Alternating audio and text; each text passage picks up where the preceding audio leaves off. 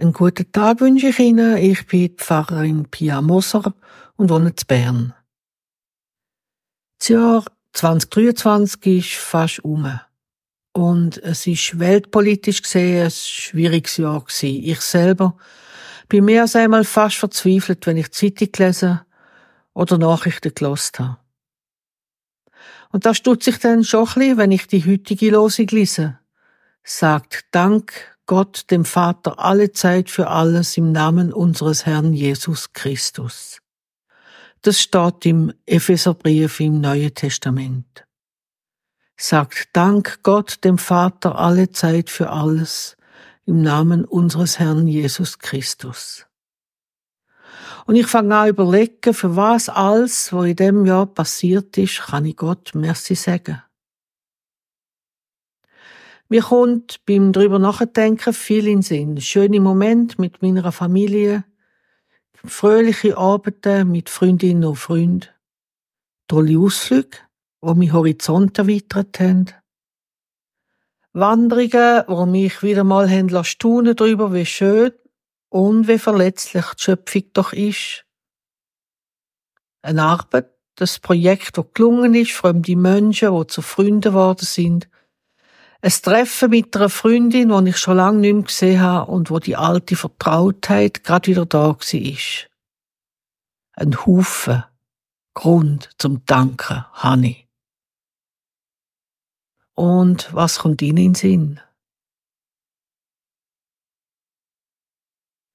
Schöne Dinge wachsen inmitten der Dornen, heißt es im Sprichwort aus dem Kongo.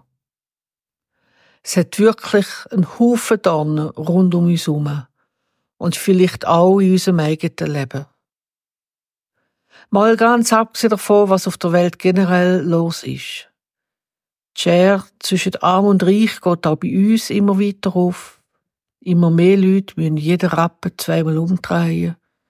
Das Klima erwärmt sich immer schneller, es gibt ein Wärme- oder Hitzerekord nach dem anderen. Da muss man manchmal schon ein suchen nach einem schönen Zmitz in den Dornen.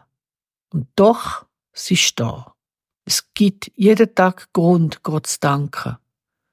Und die Tage zwischen den Jahren sind ja wirklich gut geeignet, mal ein bisschen Bilanz zu ziehen. Was ist im 23 gelungen, was nicht?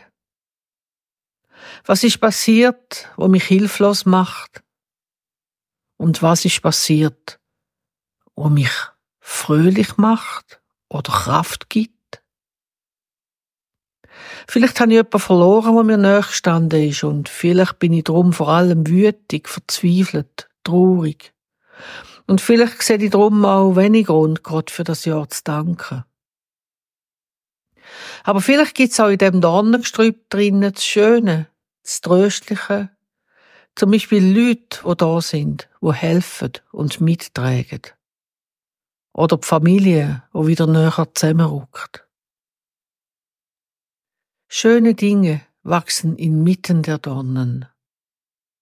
Es gibt immer wieder einen Grund, Danke zu sagen. Manchmal braucht es dafür nur ein bisschen Aufmerksamkeit.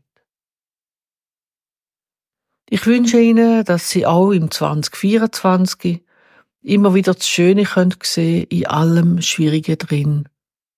Alles Gute.